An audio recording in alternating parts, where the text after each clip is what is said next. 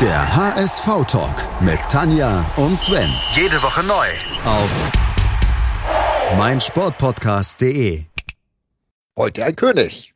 Morgen ein Flop Die Königstransfers. im HS-Ventskalender. Tür 19 im HS-Ventskalender öffnet sich und man könnte ja manchmal ein bisschen vermuten, dass wir eigentlich einen Halloween-Kalender hier veranstalten, weil es so gruselig ist. Wir sind in der Saison 2015, 2016 und der Königstransfer war, na Sven, wer war's? Ja, jemand, der schon ein Jahr vorher gekommen ist.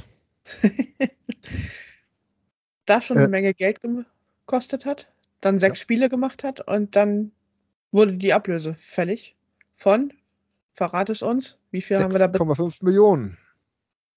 haben wir für Louis Holtby ausgegeben. Also insgesamt waren es dann 9 Millionen, weil ja erst 2,5 Millionen Laie war und dann Mhm. nochmal die 6,5 obendrauf. Ja, Louis Holtby. Eine Menge Kohle für so ein Duracell-Häschen. Muss man sagen, ja. Batterien sind auch nicht mehr das, was sie mal waren. Tja, Ja. Jetzt Duracell der in Kiel. Ja. Louis Holtby, ja, was wollen wir zu ihm sagen? Er ist ja, hatte ja auch so sein, seine paar Tage Ruhm gehabt auf Schalke, ne? War nicht so Nationalspieler gewesen einmal? Mhm. Kurz, irgendwie so, war glaube ich auch nach Tottenham gegangen, da nichts geworden. Aber Tottenham hat gesagt, wenn ihr den haben wollt, müsst ihr richtig Geld bezahlen, auch wenn er bei uns nicht spielt. So bleibt er eben auf der Bank sitzen. Und hat die, die gesagt, okay, machen wir. haben gerade Geld. Hier, guck mal. Ja, Ja, Hammer. Äh, da darfst du echt nicht drüber nachdenken. Ne? Ich meine, das war dann direkt die Saison nach der Ausgliederung. Didi Beiersdorfer sagt, ja, komm, wir holen hier gleich, wir kriegen hier bald richtig viel Geld. Komm, wir leihen ihn erstmal aus und dann nach sechs Spielen könnt ihr euch sicher sein, wir kaufen ihn dann auch. Und dann haben wir auch das Geld. Ja. Also, Didi Beiersdorfer hat Geld ausgegeben, das noch nicht da war. mit Bravour. Aha. Und da, ich meine, dafür kann der arme Louis Holtby nichts. Ne? Überhaupt also, nichts. Also man muss auch äh, Louis Holtby sagen, er hat sich bis auf ein, zwei Mal hat er sich wirklich engagiert für die Mannschaft. Er war immer in Gange und hat sich bemüht und so weiter und so fort. Alles gut. Hat nie seinen Platz gefunden. In der so Mannschaft wirklich. war auch so irgendwo außer oder Christian Titz zeitweise, äh, weil er ja auch so jemand ist, der überall auf dem Spiel rumpankt, auf dem Spielfeld rumpankt, ohne irgendwelche taktischen ja, Maßstäbe einzuhalten. Und ja, ich glaube auch, dass seine Mitspieler zwischendurch schon ein bisschen genervt von ihm waren, weil er immer so hyperaktiv durch die Gegend gewuselte. Also auf dem Platz und auch abseits des Platzes. ähm, den Transfer als solchen kann man eigentlich nachvollziehen. Nicht für die Kohle, aber einen jungen Spieler mit 23, damals ja, als er zuerst gekommen ist, äh, zu, zu verpflichten, dem man Potenzial nachsagt, kann man nicht mal was sagen. Ja. Äh, hat halt nicht hingehauen. Ne? Nö. Man hat halt auch tatsächlich damals in erster Linie nach irgendwelchen Namen gekauft. Ja. Also ich meine, das zieht sich ja jetzt durch unseren kompletten HSV-Kalender, ne? Ja, Dass man irgendwie Leute nach Namen oder durch Zufall irgendwo entdeckt hat, weil man gegen eine Mannschaft gespielt hat und da einer mal einen guten Tag erwischt hat. Und ja, so ging das halt über 30, 40 Jahre beim HSV. Dann wurde der halt gekauft. Dann wurde halt gekauft. Wie man so schön sagte, alles, was nicht bei drei auf den Bäumen war, wurde gekauft. So ungefähr. Wer ist denn da noch gekommen in der Saison? Ein Albin Eckdahl. Aaron Hunt kam dann, glaube ich, auch erst im Winter, oder? Ich meine auch. Gregor, auch schon für drei Millionen. Ja, aber den haben wir noch mit Gewinn. Gewinn. ja. Fünf oder so haben wir gekriegt, glaube ich. Genau. Dann wird es ein bisschen bitter. Sven Schiplock kam für 2,5 Millionen aus Hoffenheim. Ich glaube, da haben wir das Geld nicht ganz wieder gekriegt. Äh, Aber wir saufen immer noch so lange, bis er trifft. dann Ähm. für ein halbes Jahr hatten wir Josep Drimic ausgeliehen, der sich dann auch nach zwei oder drei Spielen ich verletzt ja, hat. Und zweite Einsatz Kreuzbandriss oder so und dann, naja. war es das. Dann musste er im Sommer wieder zurück zu Gladbach. Dann kam Gotoku Sakai aus Stuttgart. Bei Gotoku muss ich immer noch an Lotto Kenkal äh, denken, wie er das Gotoku immer ausgesprochen hat. Gotoku. Jo. Ja, der, bei dem mir immer das Ende noch ein bisschen leid tut, weil man ihn dann für vieles verantwortlich gemacht hat, wofür er gar nichts konnte oder Ja. wo er nur ein Teil davon war. Also, man kann Sakai wirklich. Einige Fehlpässe darf man ihm gerne ankreiden, Ja. aber der hat immer alles versucht. Der war wirklich mit Herzblut dabei. Ja. Es tat ihm richtig weh, als wir abgestiegen sind. Ich glaube, es tat ihm noch mehr weh, als er dann ausgepfiffen wurde bei seiner letzten Einwechslung. Das war schlimm. Also das tat mir weh. Also Ja, das tat mir ehrlich auch das sehr war, weh.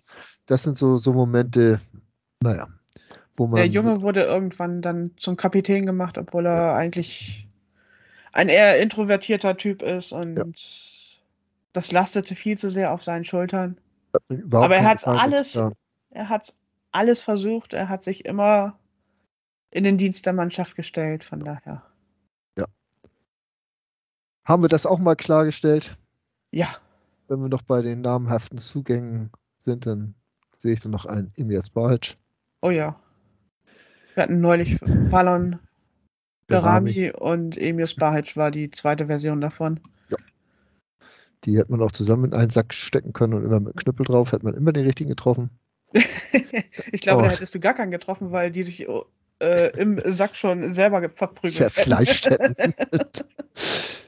ja, so sah das damals aus. Äh, zur Saison, was muss man da sagen? Das war die Saison, in der es relativ ruhig war.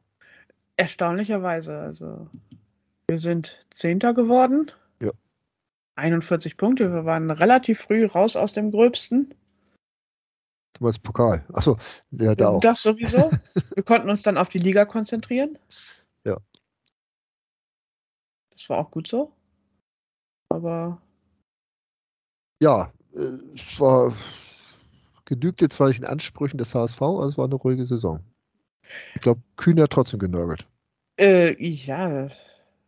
Also, ich weiß, dass ich damals auch genörgelt habe, weil man zwar eine ruhige Saison hatte, also relativ ruhig für HSV-Verhältnisse, aber auch da noch nicht irgendwie irgendwelche Weichen gestellt hat, um, um wieder in dauerhaft in besseres Fahrwasser zu kommen. Wir waren davor zweimal an der, nur knapp dem Abstieg entgangen über die Relegation. Und es wurde nur so stückchenweise hier und da halt nach Namen irgendwo was verpflichtet.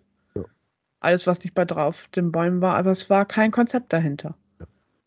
Und dafür war dann halt auch Didi Beiersdorfer der falsche Vorstandsvorsitzende und auch Bruno Labbadia der falsche Trainer. Da Ja. bleibe ich bei. Genau. Andersrum, wenn die Saison auf Platz 10 geendet ist mit 41 Punkten. verendet es. Ja. Ja, also die Mannschaft, äh, das ist so, so, sie wird immer blasser, ne? muss man ganz ehrlich sagen. Es wird irgendwo, man merkt ja immer weiterhin, dass das, man hat dann irgend so einen Aggressive Leader, Leader verpflichtet, wie jetzt den Spahic oder sonst wen. Äh, ja, das hat halt überhaupt nicht hingehauen. ne? Ja. Muss man ganz Es- klar sagen.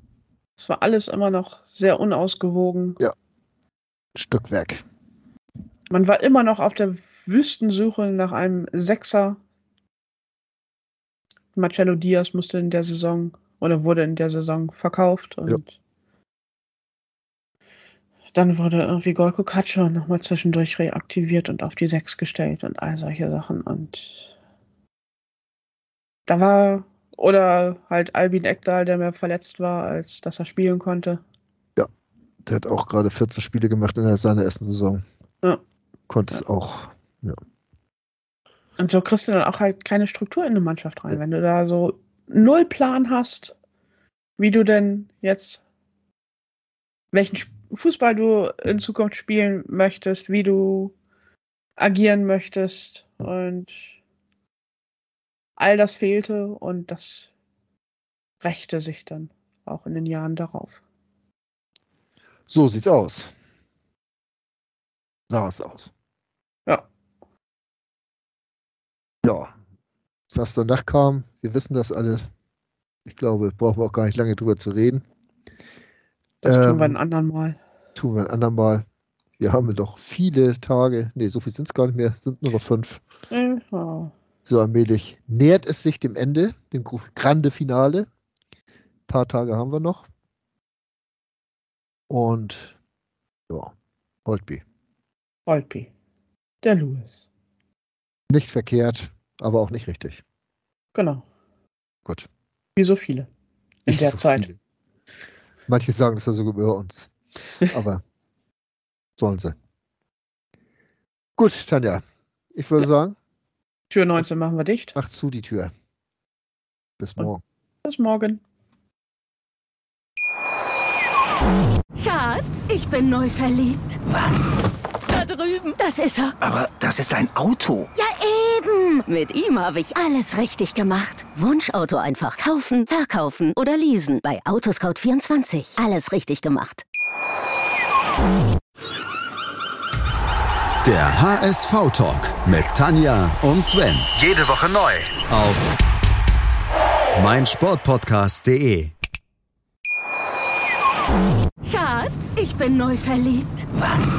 Da drüben. Das ist er. Aber das ist ein Auto. Ja, eben. Mit ihm habe ich alles richtig gemacht. Wunschauto einfach kaufen, verkaufen oder leasen. Bei Autoscout24. Alles richtig gemacht.